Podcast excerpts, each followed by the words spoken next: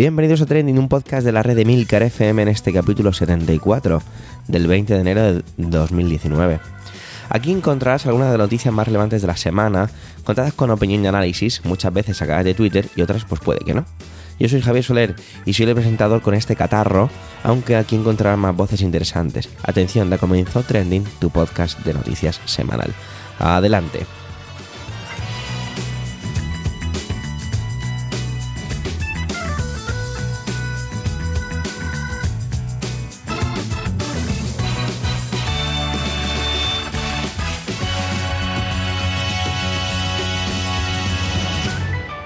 Bueno, pues ya es domingo en Emilcar FM y toca ponerse un poquito con las noticias o con algunas de ellas. Tendréis que disculpar mi voz, pero es la que me queda, ¿vale? A domingo ya. Aunque bueno, la verdad es que ayer sábado estaba bastante peor, pero bueno, es lo que hay. Esta es la, la verdad es que tenemos teníamos un poco de todo, todo, o de todo un poco. Bueno, vamos a ver. Podemos hablar de Podemos, sobre todo porque Podemos, ya que Podemos está viviendo cambios en sus filas, será porque pueden. Para todo este lío de Podemos os dejo ya con José Miguel y las andanzas de Rejón, porque Podemos y porque puede. Adelante José Miguel.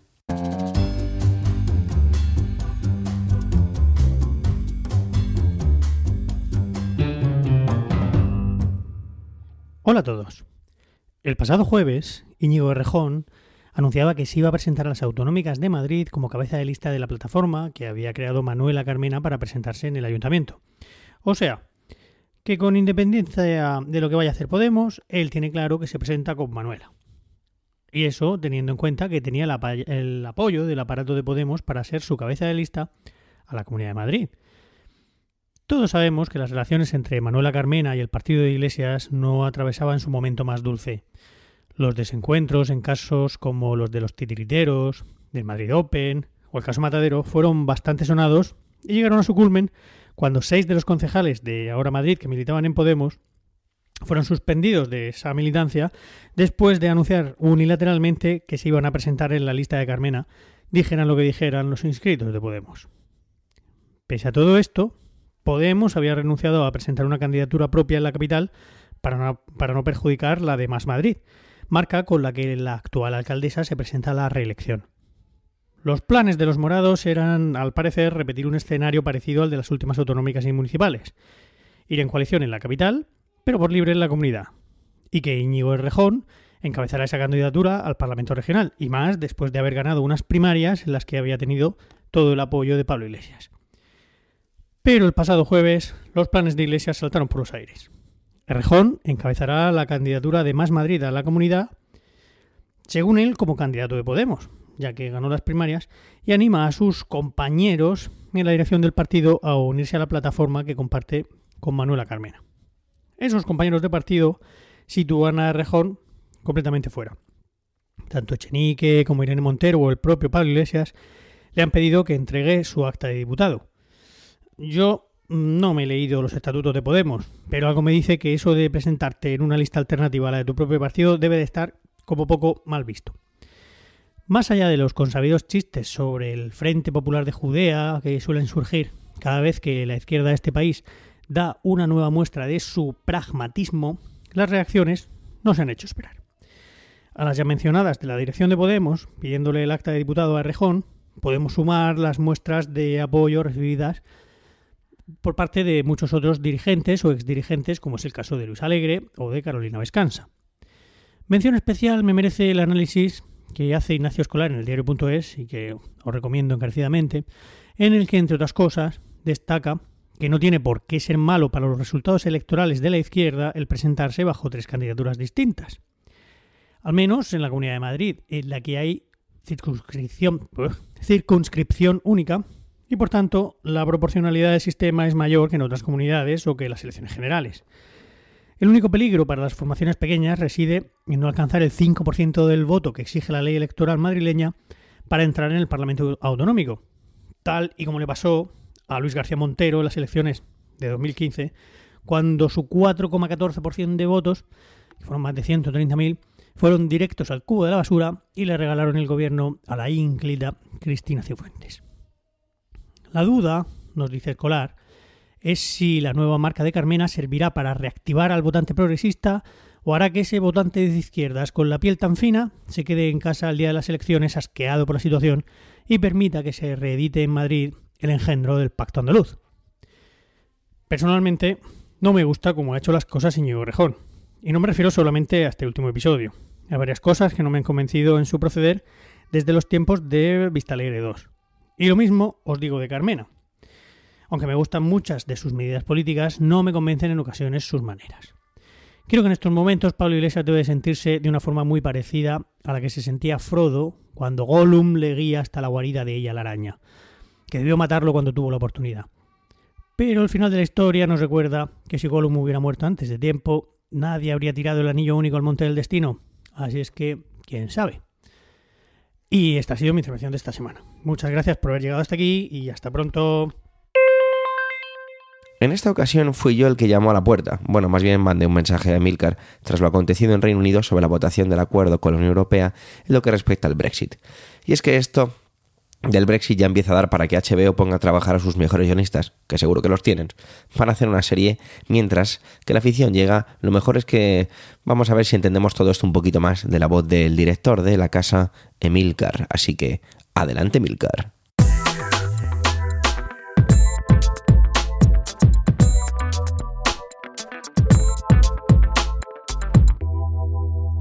Comparezco de nuevo ante estos micros para ayudaros, tratar de ayudaros a entender lo que ha pasado esta semana en torno al Brexit y explicaros qué opciones se plantean en las próximas semanas, aunque tal ejercicio sea absolutamente fútil tal y como vamos a ver. Antes de empezar vamos a recordar un par de cosas. La primera es el backstop, una solución de emergencia ante una posible falta de acuerdo entre la Unión Europea y el Reino Unido, que para no crear una nueva frontera entre Irlanda del Norte y el resto de Irlanda, mantendría de facto al pequeño territorio dentro de la Unión aduanera y de ciertas partes del mercado único, de forma indefinida, estableciendo la verdadera frontera en el mar que separa la isla de Irlanda del resto de los territorios británicos.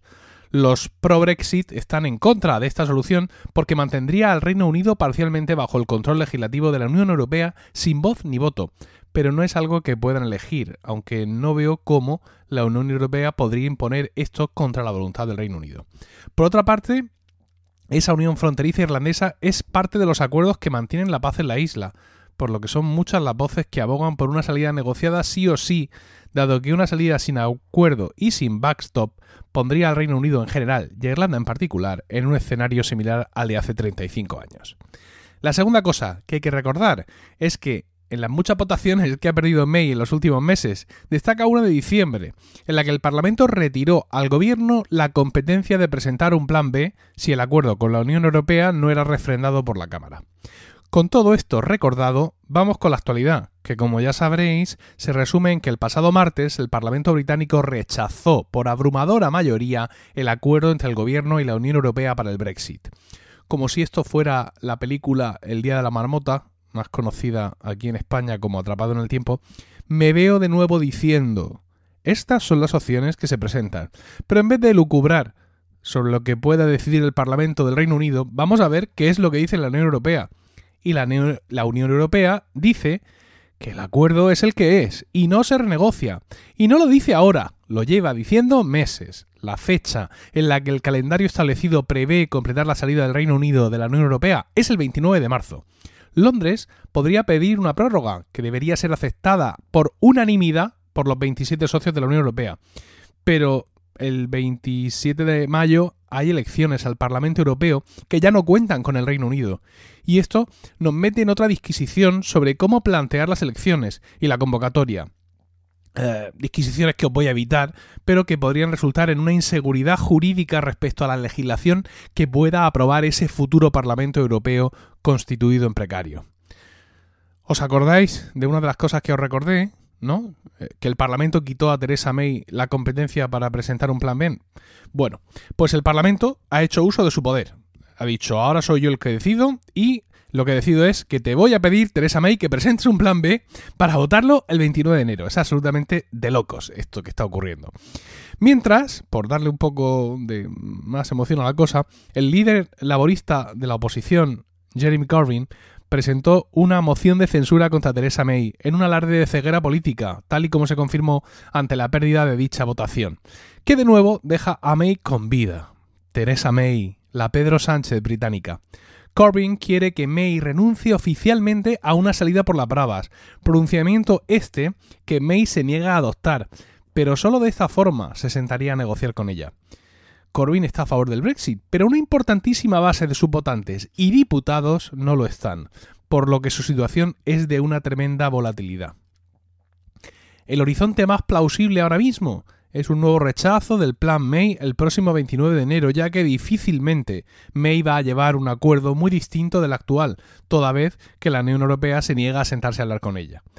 Esto arrojaría, creo, al pueblo inglés a las urnas, bien para unas elecciones generales, bien para un segundo referéndum. Íñigo Saez de Udarte, periodista, en su blog Guerra Eterna, dice lo siguiente. Sabemos lo que los parlamentarios británicos no quieren en distinta medida. Rechazan el acuerdo ofrecido por May. Rechazan salir de la Unión Europea sin ningún acuerdo, por las bravas, el No Deal Brexit, por su impacto económico quizá catastrófico.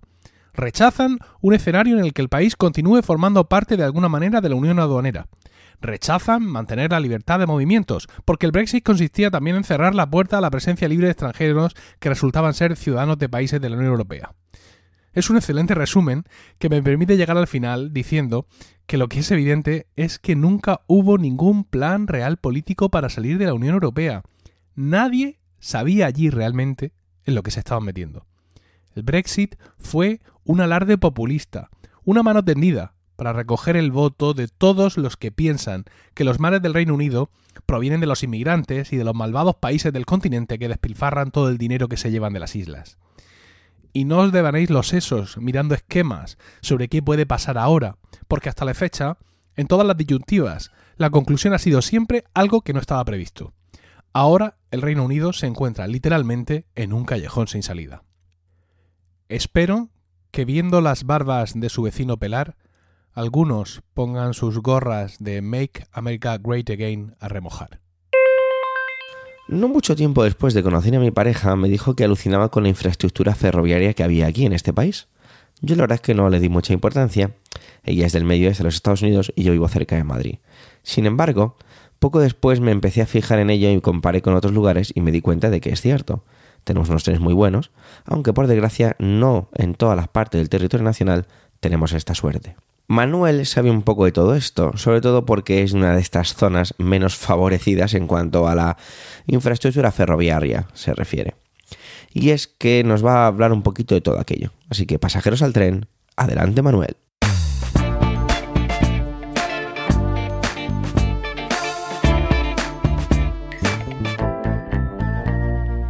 Hola oyentes, hola equipo trending. El pasado viernes la plataforma ciudadana Milana Bonita pidió a la Junta de Extremadura que asuma las competencias en materia de inspección, vigilancia, análisis y revisión del tráfico ferroviario de la región, para lo que ha iniciado los trámites para presentar una ILP, una iniciativa legislativa popular en la Asamblea de Extremadura.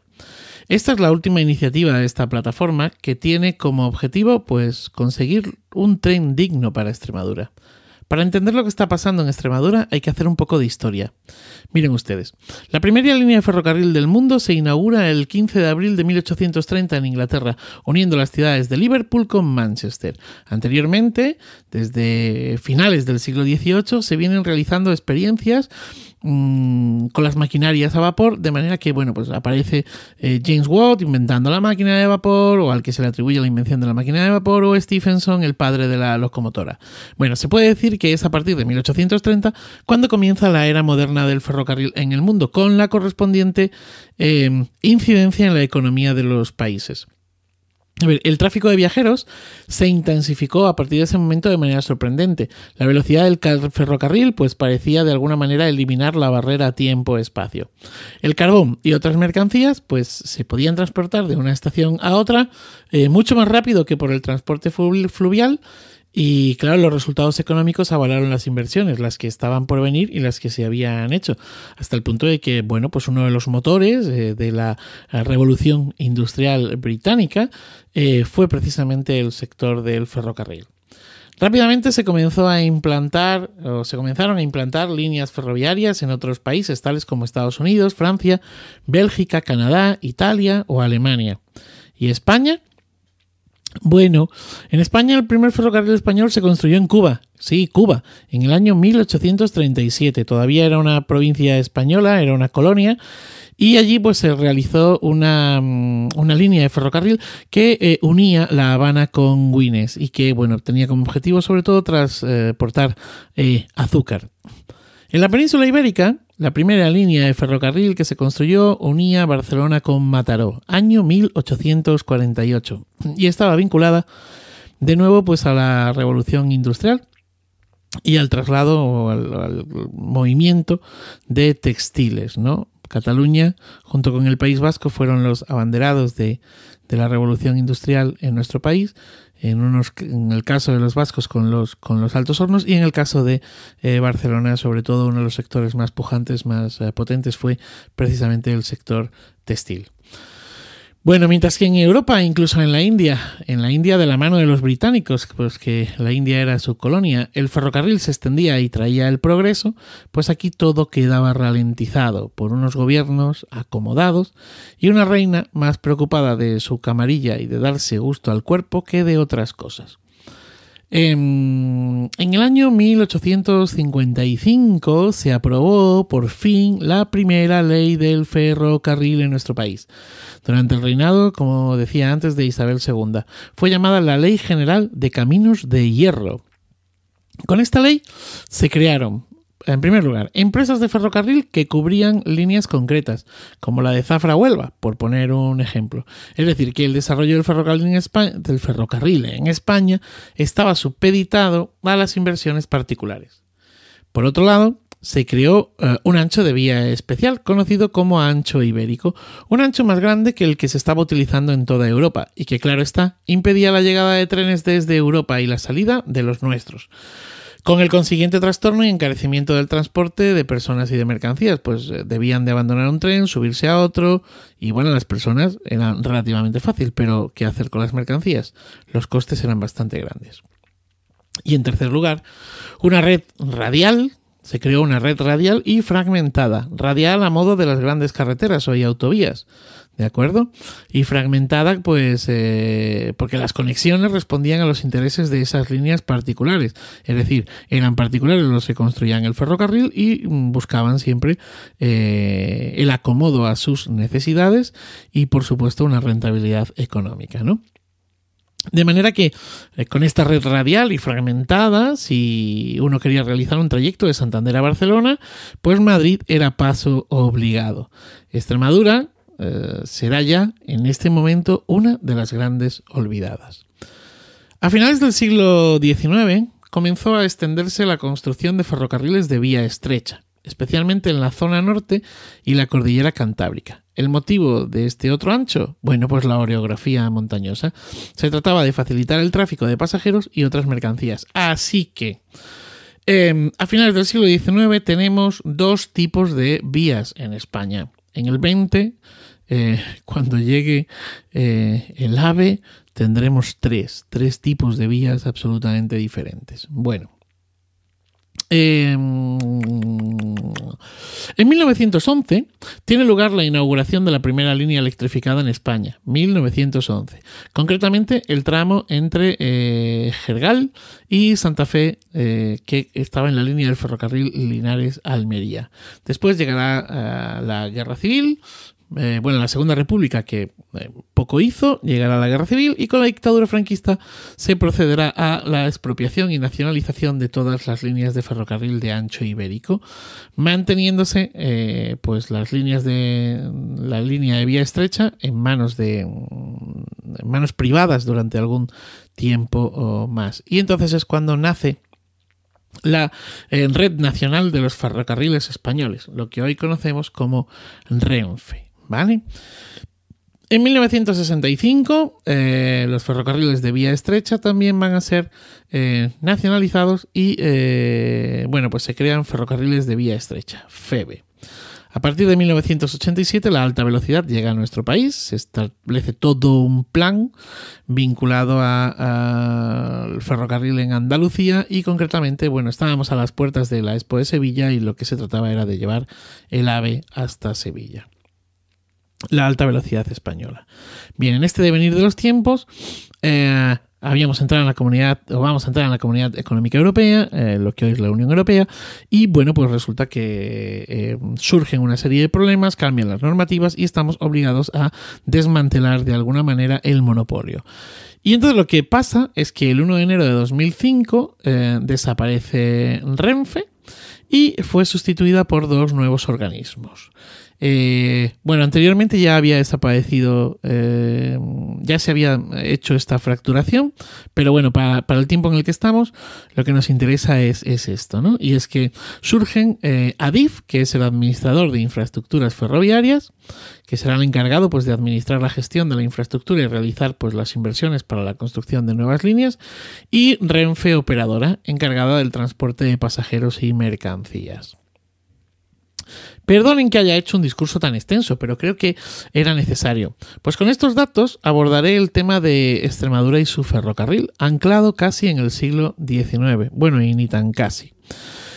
Verán, el pasado 2 de enero un tren se averió dos veces en el recorrido Badajoz-Madrid, dejando a 150 pasajeros tirados en mitad de la noche y del campo. Los autobuses no podían llegar, no había calefacción, los ánimos se encrespaban, en fin. Una más. No era la primera vez que pasaba. El hartazgo en este asunto para los extremeños que viven en la región y para los que vivimos fuera es supino. Esta semana eh, descarrilaba un tren en Zafra y así eh, seguirá este circo ferroviario si no se le pone fin. Por eso, la plataforma Milana Bonita va a intentar llevar adelante esa iniciativa legislativa popular. Ha llegado el momento de cambiar de estrategia. La plataforma pasa a una acción más directa. Ya no basta con visibilizar y denunciar. Hay que actuar. Em, el deterioro de las, infraestructuras, los trenes y las políticas estatales al respecto han sido uh, demoledores, demolidoras. En Extremadura siguen funcionando traviesas de madera del siglo XIX. En concreto, eh, hay traviesas eh, que pertenecen a, eh, la, línea ferroviaria Ciudad Real Badajoz, que, se fabricaron en el año, se fabricaron las traviesas en el año 1886 y que fue, la línea fue construida en, el, en 1880. Bueno, estas traviesas están ubicadas en el tramo entre Castuera y Cabezón, Cabeza del Buey, perdón, en Badajoz. En concreto en el punto kilométrico 88400 correspondiente al puente de la Ribera de Usagre. No es una anécdota, no es una anécdota. Se calcula que el 15% del total de la vía férrea extremeña, es decir, 725 kilómetros, son también así. A esto se une el hecho de que en esta línea, como en tantas otras, se trata de una única vía, un solo carril de ancho convencional, sin tener ningún kilómetro electrificado. Por lo que si se produce una incidencia en cualquier tren, eh, pues, pues todo queda alterado, toda la planificación eh, queda alterado.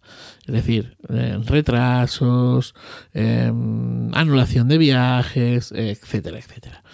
Sin duda alguna se trata de la red ferroviaria más obsoleta de nuestro país. Es el tren de la vergüenza, como lo han llamado.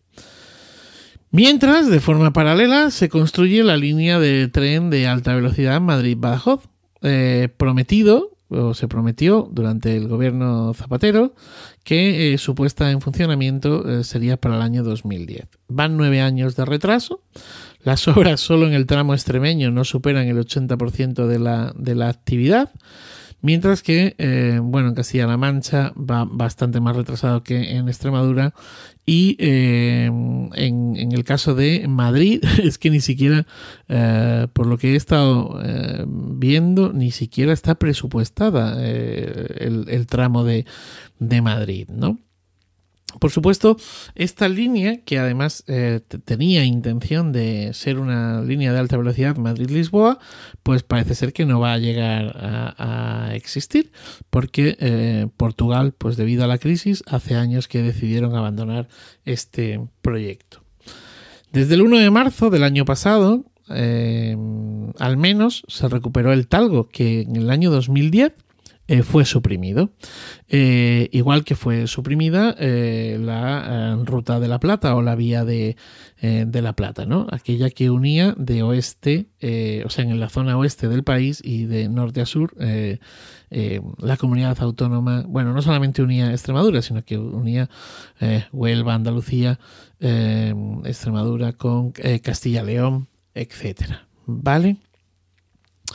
Em, el hecho de que se haya puesto en marcha o se haya recuperado el talgo, eh, bueno, ha mejorado para los viajeros en cierto modo, pero eh, bueno, ha mejorado en cuanto a un recorte en el tiempo del trayecto. Ah, lo que pasa es que las vías no dan más de sí, como he dicho anteriormente, eh, el tema es otro, ¿no?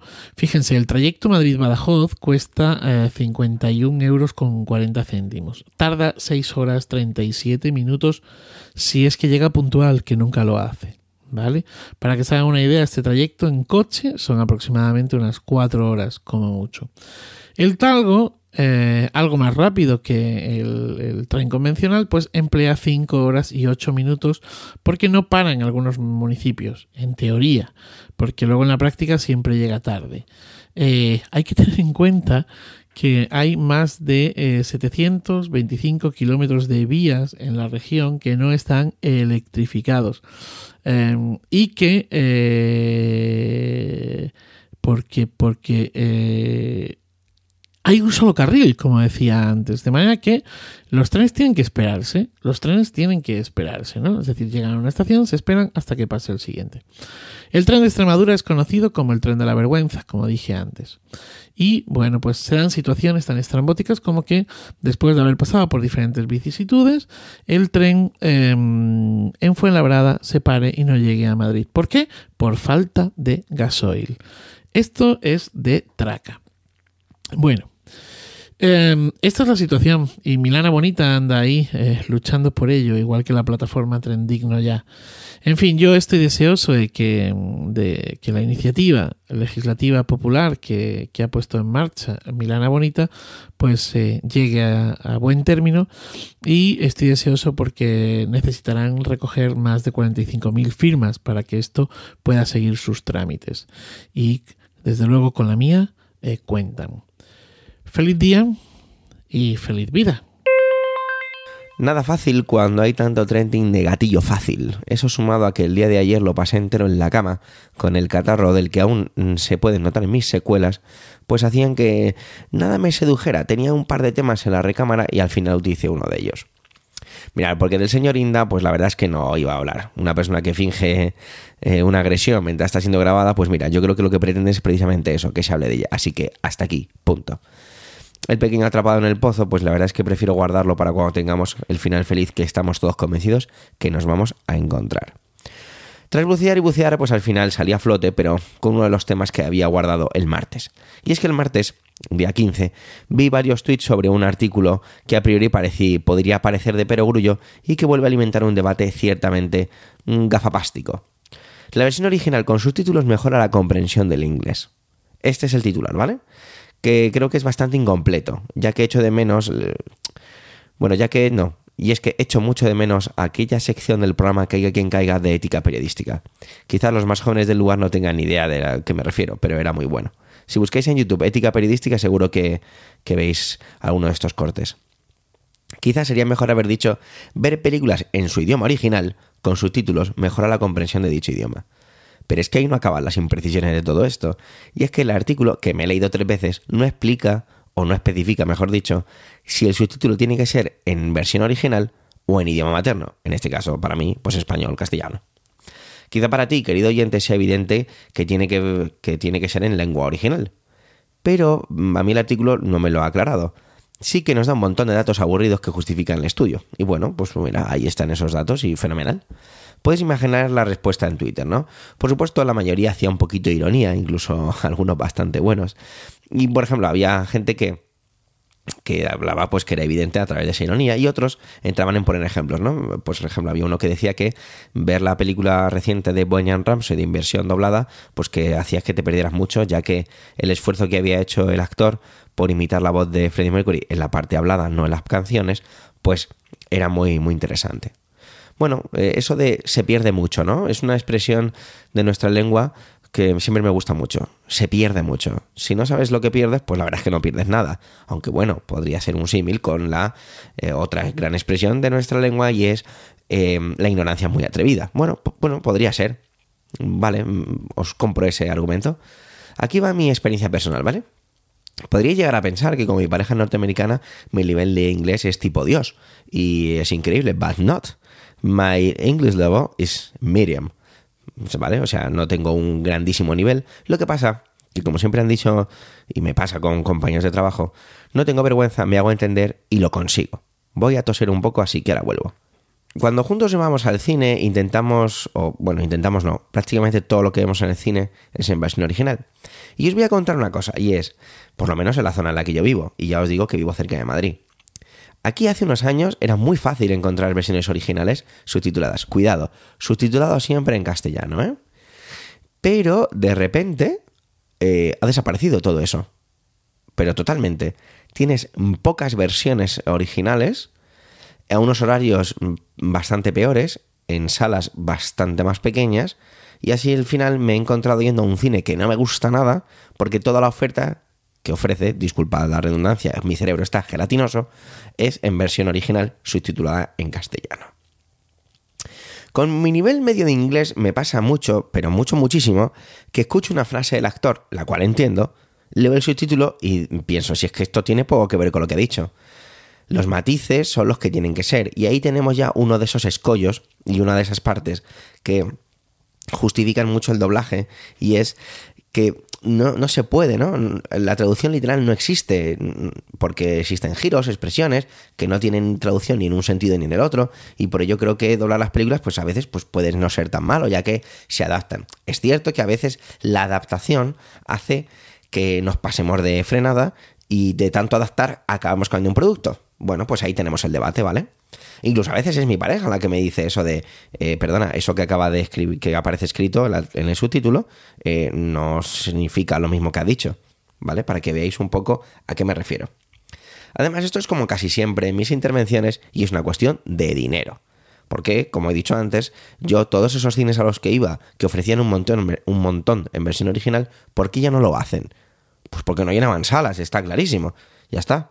Además, esto de adoctrinar o forzar a la gente porque que no se ofrezca nada en, doblado, pues yo creo que es un, yo creo que no es una manera de, de, conseguir que la gente tenga mayor nivel de inglés. A lo mejor habría que hacer otro tipo de cosas en lugar de utilizar un producto que es una industria de entretenimiento. Y atención, he dicho industria, es decir, es una industria, es un negocio para ganar pasta, no para enseñar inglés.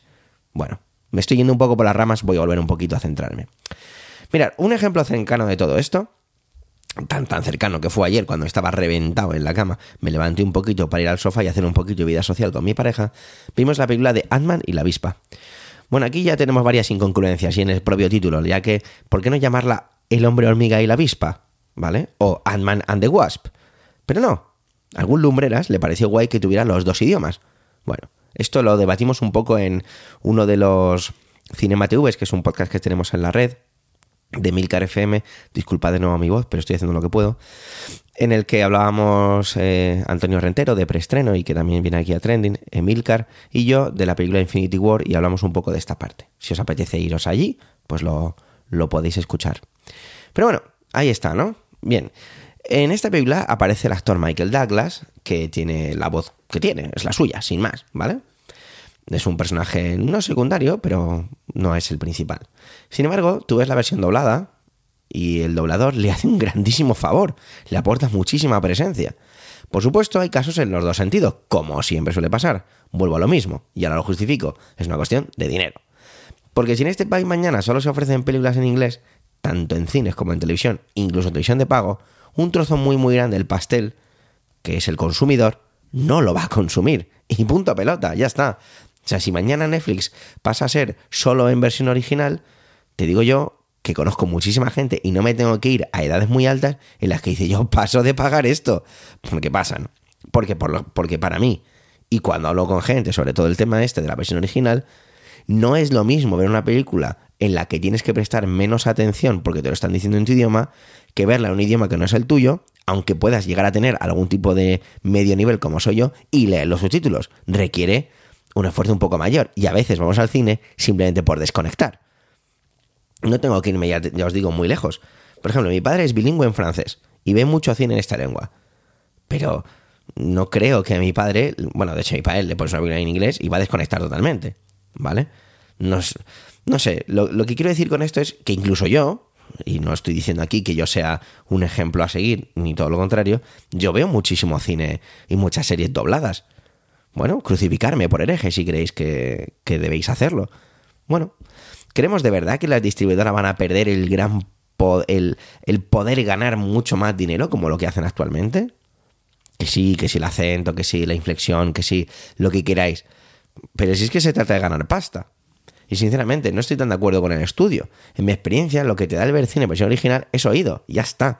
Que no digo que no sea importante, pero es oído. A mí no me ha hecho, no me ha, no ha mejorado eh, mi nivel de inglés eh, por ver películas en versión original. Lo que ha mejorado mi nivel de inglés es tener que sobrevivir en un idioma. Porque eso es lo que te da el, el nivel de inglés. El resto es sí, vocabulario y entender, porque haces que entiendas mejor, pero ya está. Yo de momento voy a disfrutar del cine como pueda, ya que disfruto mucho de él y me encanta. ¿Y tú? ¿Qué opinas de esto de los doblajes? Me encantaría que me lo contaras en el idioma que quieras en los comentarios del capítulo. Y con esto hemos llegado al final de este 74 capítulo de Trending. Gracias por el tiempo que habéis dedicado a escucharnos, sobre todo a mí y esta porquería de voz que me queda. Tenéis los medios de contacto y toda la información y enlaces de este episodio en emilcar.fm barra trending, donde también podréis encontrar los demás podcasts de la red. En emilcar.fm además hemos colocado un botoncito en la cabecera de la web para que os registréis y no os perdáis nada de lo que acontece. ¿Os gusta Trending? Recomendarnos, debatir nuestras intervenciones, completarlas con comentarios y si tras todo lo anterior nos dejáis comentarios en las diferentes plataformas y estrellitas en los diferentes podcatchers, pues la verdad es que eso sería impresionante. Un saludo y hasta la semana que viene.